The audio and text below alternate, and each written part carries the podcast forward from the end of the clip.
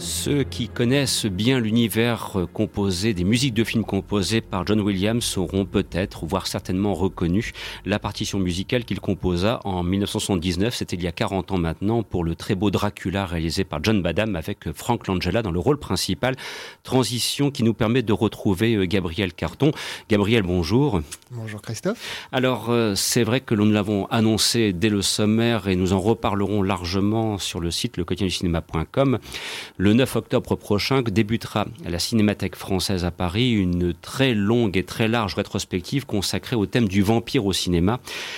Et donc nous allons essayer, modestement, à notre humble façon, si j'ose dire, de vous présenter ce qu'a été l'évolution de ce personnage mythique au 7e art, à travers quelques ponctuations, à travers quelques éclairages dans le temps, et de remonter aux sources et de se dire à quel moment le vampire est-il apparu au cinéma sur grand écran. Bah, en fait, il est apparu même avant le cinéma, si on, peut dire. Le, vampire, en quelque sorte, est la source même euh, du cinéma, puisqu'il y a un parallèle qui est, qui est fait par donc, les, deux, les deux commissaires, euh, Mathieu Orléans et, euh, et Florence Tissot, sur ce lien étroit entre le cinéma qui vampirise le réel et le vampire qui, qui est un être finalement irréel et qui va se nourrir de personnes vivantes, qui va se nourrir de la vie en quelque sorte, et le cinéma, pour exister, se nourrit de la vie. Et le parallèle ne s'arrête pas là, puisque euh, le vampire disparaît au lever du jour et le, cinéma s'arrête euh, quand, les lumières se, se, rallument. Et donc on va trouver du vampire dans l'image bien avant le cinéma et cette fascination qu'a l'image pour le vampire, ce qui est assez, intéressant. On va la retrouver finalement euh, dans, euh, dans la plupart des œuvres romantiques du 19e siècle, mais on va aussi la retrouver dans des œuvres beaucoup plus anciennes qui vont s'inspirer d'un folklore quasi médiéval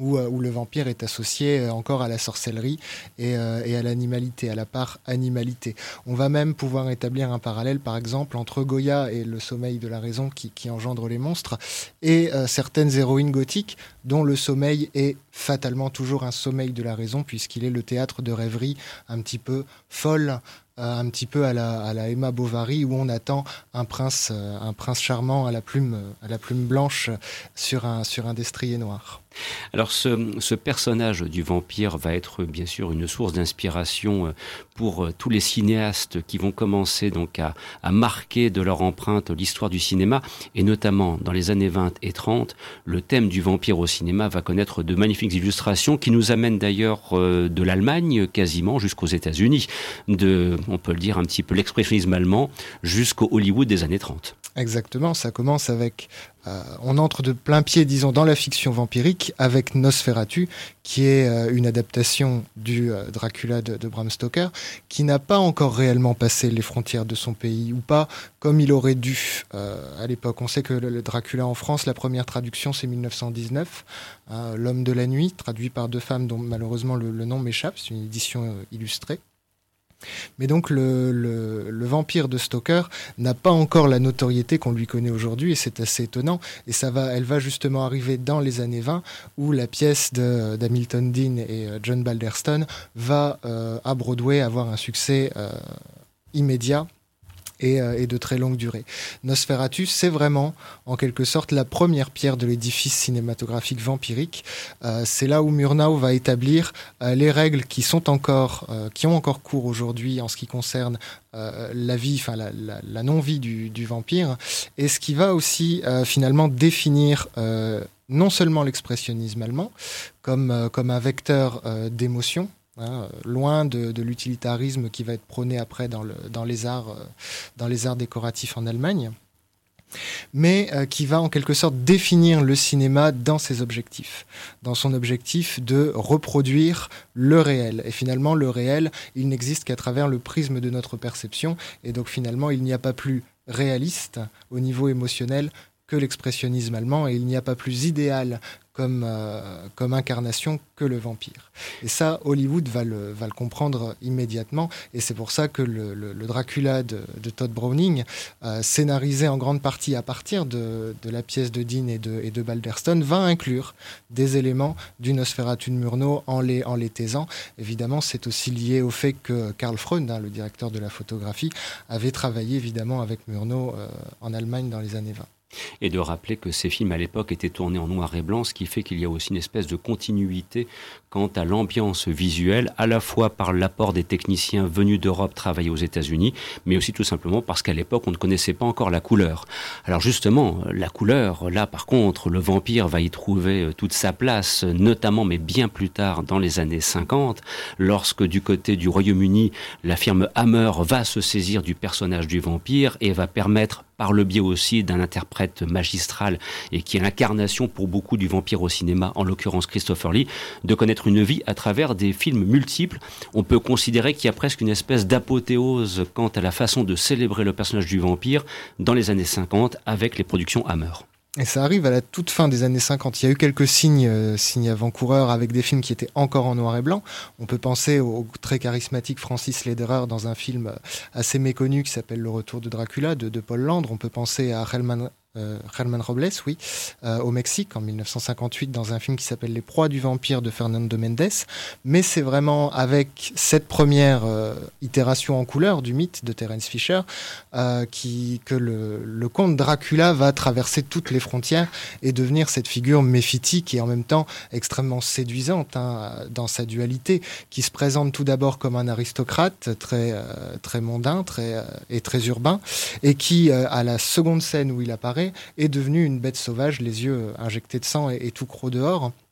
Et c'est là que euh, c'est intéressant. Gilles Deleuze va parler d'un basculement euh, de l'horreur. Alors, à propos des maîtresses de Dracula, et non pas du cauchemar de Dracula, mais va parler d'un basculement euh, de l'horreur, de l'expressionnisme vers le naturalisme. C'est-à-dire que le vampire n'est plus le, le, creuset de toutes, ces, de toutes ces mauvaises humeurs, mais devient pulsion. Quand il ne trouve pas euh, la, victime sur laquelle il a jeté son dévolu, quand il ne trouve pas sa compagne, il va se rabattre sur un substitut. il y a quelque chose de l'ordre ici de, de, de l'addiction, de la toxicomanie. Euh, c'est un peu, il va euh, vampiriser des jeunes filles qu'il n'avait pas euh, dans sa ligne de mire, simplement parce qu'elles elles sont sa buprénorphine en quelque sorte. Et donc cette idée de, de vampire pulsion euh, va être extrêmement importante dans la manière dont les, les, films de la Hammer vont être perçus, puisque notamment Terence Fisher travaille énormément sur l'immédiateté et le, et le, contraste entre les moments, euh, disons, narratifs et ses incursions euh, bestiales qui vont rompre euh, et, tacher de rouge le, tissu, euh, le tissu narratif. Alors, ce, personnage du vampire donc est illustré par plusieurs films, car les productions de la Hammer sont fort nombreuses dans une période qui s'étend à peu près sur une dizaine d'années, entre la fin des années 50 et la fin des années 60. Et puis ensuite, à l'image un petit peu aussi des mutations que connaît le cinéma, le vampire va devoir s'adapter à un nouveau cinéma dans les années 70, avec aussi des perspectives différentes, notamment aussi parfois des illustrations un petit peu inattendus euh, qui vont amener du côté effectivement de l'homosexualité, pourquoi pas. Je veux dire, il y a, quelques belles illustrations du, genre, mais il continue à vivre dans les années 70, mais avec un regard différent, mais qui est aussi le fruit tout simplement des mutations du monde moderne il va continuer à évoluer effectivement de cette manière avec un petit peu de retard puisque l'idée de la question de l'homosexualité elle est déjà finalement posée avec l'ambiguïté du baron Meinster dans Les maîtresses de Dracula. On a David Peel qui était un acteur ouvertement gay qui avait une quarantaine d'années mais qui était un véritable Dorian Gray, il avait l'air d'en avoir 20 et qui va vampiriser sa mère. Donc il y a aussi une question d'inceste. Et ça pendant une décennie on va un petit peu l'ignorer puisque le, vampire est en quelque sorte cette image d'une bourgeoisie vieillissante face à laquelle la jeunesse se se lève. Et donc dans les années 70, ça va redevenir une figure positive par le biais euh, d'une figure vampirique essentiellement féminine qui va se développer, qui existait auparavant avec euh, la fille de Dracula de Lambertillier ou avec les vampires de, Bava avec euh, Gianna Maria Canale. Et là, on va arriver vers un vampire qui a en quelque sorte une voix, et qui vampirise indifféremment homme, homme ou femme. Hein. Les vampires masculins ont toujours une, disons, une appétence pour les, décolletés féminins, alors qu'ici, on, on va arriver vers une, une indifférenciation de, de, la victime, mais vers aussi peut-être une sensibilité différente. Alors, la plupart de ces films ont un but euh, souvent racoleur assumé, qui est d'exposer de la nudité féminine, mais on va se rendre compte la plupart du temps qu'il y, a un discours assez différent en faveur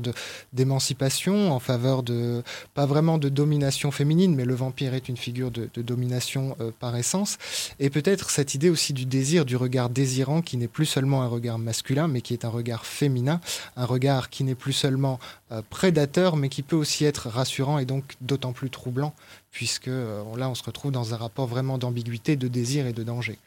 Alors, dans les années qui suivent, le personnage du vampire, bon, je ne veux pas dire qu'il disparaît du grand écran, ce serait faux de dire cela, mais il est présent, mais de temps à autre. Ce sont des petites ponctuations. Je vais citer notamment Vampire, vous avez dit Vampire, avec Roddy McDowell, parce que c'est une petite curiosité qu'on aura l'occasion de redécouvrir très prochainement via des éditions en DVD Blu-ray qui se préparent.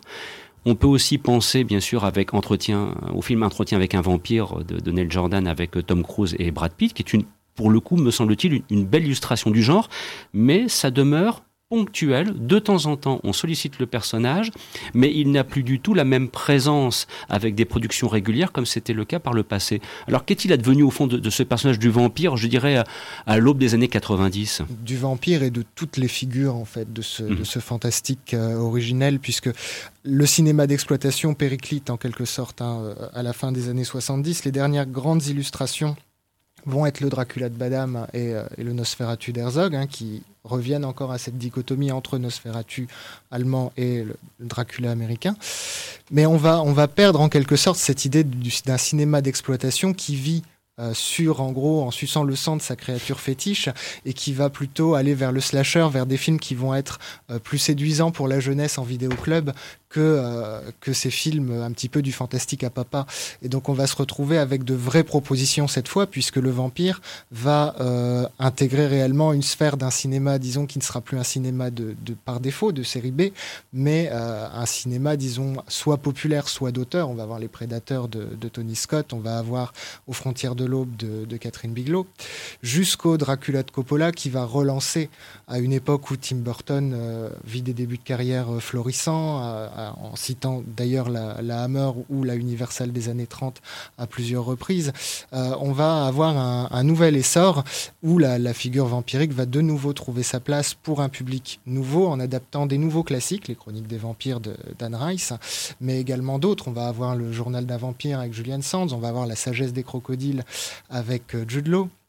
ou euh, The Addiction de Ferrara, qui va aussi revenir à cette idée du, vampire pulsion, là où le vampire romantique et mélancolique d'Anne Rice est devenu en quelque sorte une norme. Et euh, c'est quelque chose qui ne s'est pas perdu, puisque rien qu'en 2013, on a cinq ou six films de vampires que je qualifierais de majeurs. On a The Moth Diary de Marie Aron, on a euh, Only Lovers Left Alive de Jim Jarmusch, on a Byzantium de Neil Jordan, on a Kiss of the Dam de Xan Cassavetes. Et donc tous ces films-là euh, reviennent à cette idée du vampire qu'on trouve à la fois cool avec cette nonchalance, euh, cette élégance et ce, et ce dédain pour la vie, et en même temps euh, passionnant parce que c'est l'image du temps, du temps qui passe et de toute la culture, de toute la littérature qui est emmagasinée par une mémoire euh, quasi éternelle, et tragique parce que souvent ce sont des histoires d'amour qui durent avec des personnages qui se perdent, qui se retrouvent, les siècles passent et nous ça nous semble, euh, ça nous semble absolument, euh, absolument fascinant. Et c'est Diane Arnaud dans le très beau catalogue de l'exposition qui dit que maintenant la destruction du, du vampire ne nous fait plus peur. Ça n'est plus le héros tragique qui disparaît, c'est en quelque sorte le mythe qui vole de ses propres ailes, quand le vampire éclate en poussière,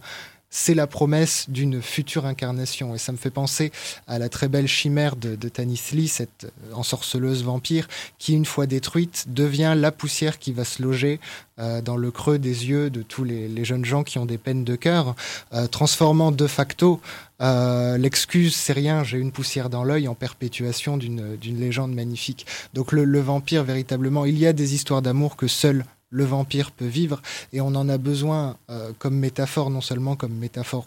politique ou comme euh, mais comme euh, incarnation de nos de nos fantasmes romantiques. Et c'est bel et bien toute l'ambition de la Cinémathèque française à travers cette rétrospective qui s'ouvre à partir du 9 octobre et qui va se poursuivre jusqu'en janvier 2020 et alors là pour qui souhaite voir découvrir ou redécouvrir les vampires au cinéma, le moins qu'on puisse dire c'est que la palette de presque tous les films que l'on peut imaginer seront proposés à travers de multiples séances et nous ne manquerons pas bien évidemment de relayer la programmation de la Cinémathèque via différentes publications sur lesquelles nous travaillons actuellement.